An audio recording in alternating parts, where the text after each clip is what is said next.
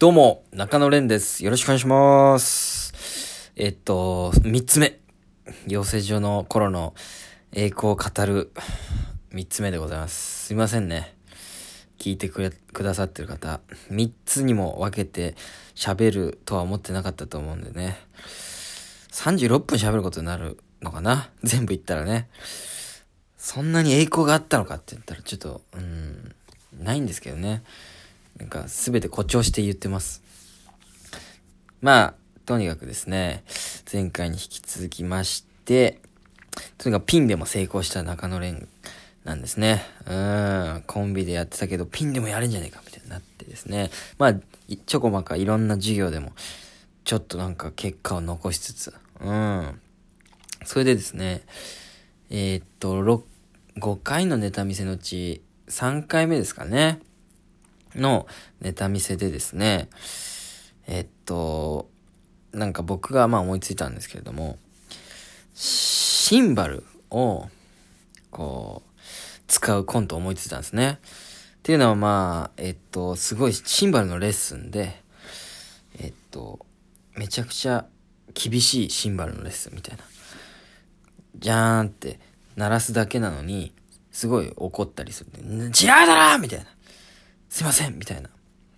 なんかその、全部同じ音に聞こえるのに、あのー、指導がむちゃくちゃ厳しいみたいな。なんかそういうネタ思いついたんですね。ちょっと今あんま覚えてないんですけど、うん。で、もう2回もネタ見せを成功してる僕らのコンビダメリーノですから、もう、シンバルを買わなきゃいけないってなったんですけど、もうこれはもう買おうと。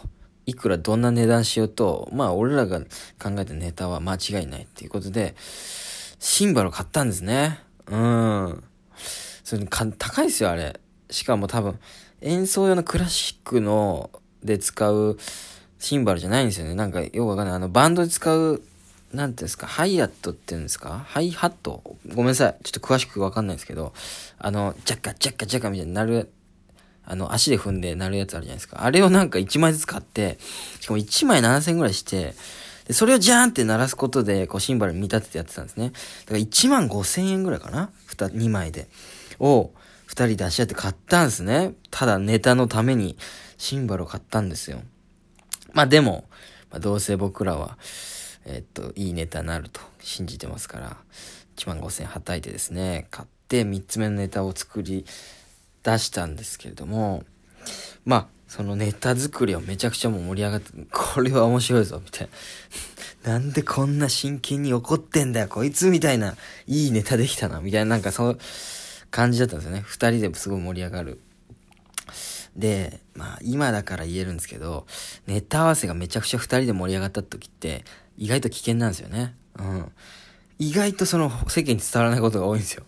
なんか二人で盛り上がったやつって二人だけが面白いだけだったりして、そうなんですよね。3回目のネタ見せでそれをやったら、ま、まあ、でもネタ見せは芸人、もう前も言ったんですけど、周りの芸人は、こう、ダメリーのネタを理解しないとセンスないって思われた雰囲気なんとなくあったと思います。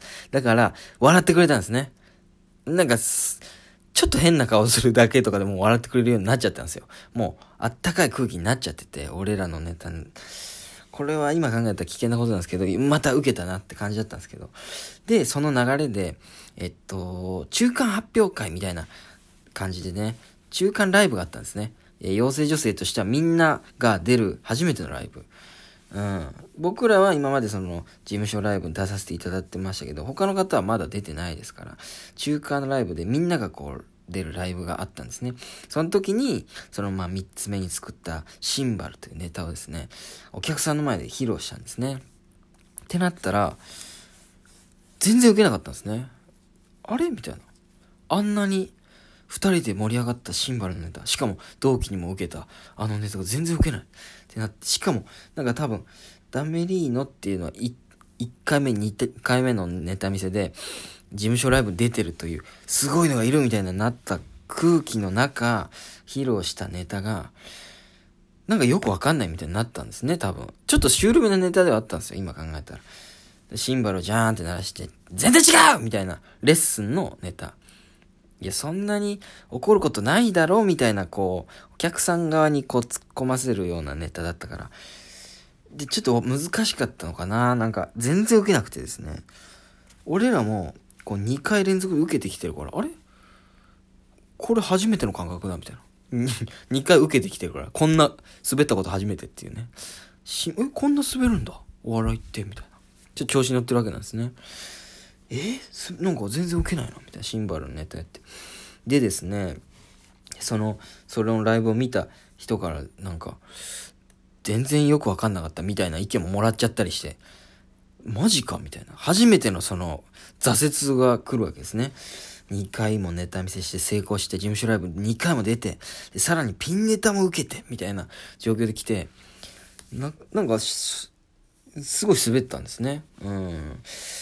となってですね、そこから2ヶ月くらいにわたって、僕たちダメリーノっていうのは、ちょっとね、ちょっと低迷期が訪れるんですね。その、半年間の養成所内での低迷期ってなんだよって思うんですけど、でも僕らからしたらめちゃくちゃ大ごと、超調子良かったのに、全然受けなくなったんですよ。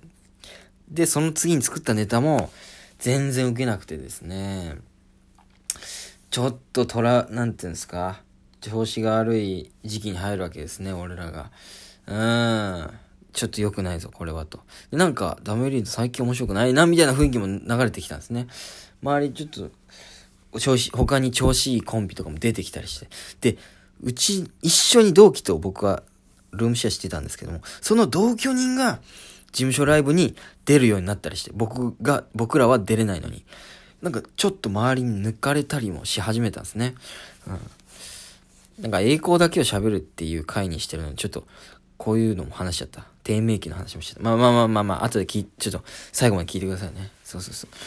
で、そういうなんかこう、なんていうんですか。えー、っと、全然言葉出てこない。なんつうんだっけ、調子悪いこと。まあまあまあ、なんかありますよね。そういう そういう時期。そういうね。なんかイップスじゃないですけど、なんつうんだっけな。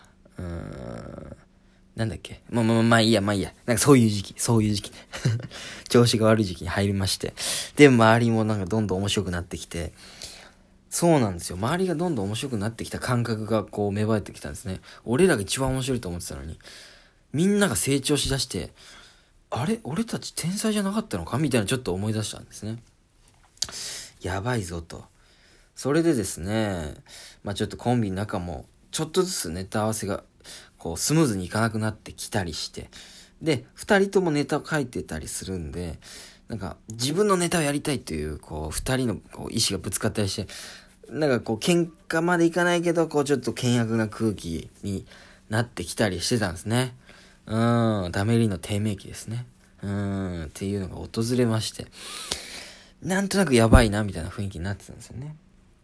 それで、まあ、最後のネタ見せ、5回目のネタ見せが来る直前ですね、まあ、またちょっとネタ合わせしてたんですけど、雰囲気悪くて揉めて、どのネタにしようかみたいな感じになってたんですけど、なんか相方がすごくいいネタを持ってきてですね、なんとなく、1回目受けた、えっと、DVD を延滞すればするほど興奮する男みたいな、なぜあれが受けたかっていうのをちょっと考えてみたら、えー、っと、相方、相方が演じてたんですけれども、その変態の男。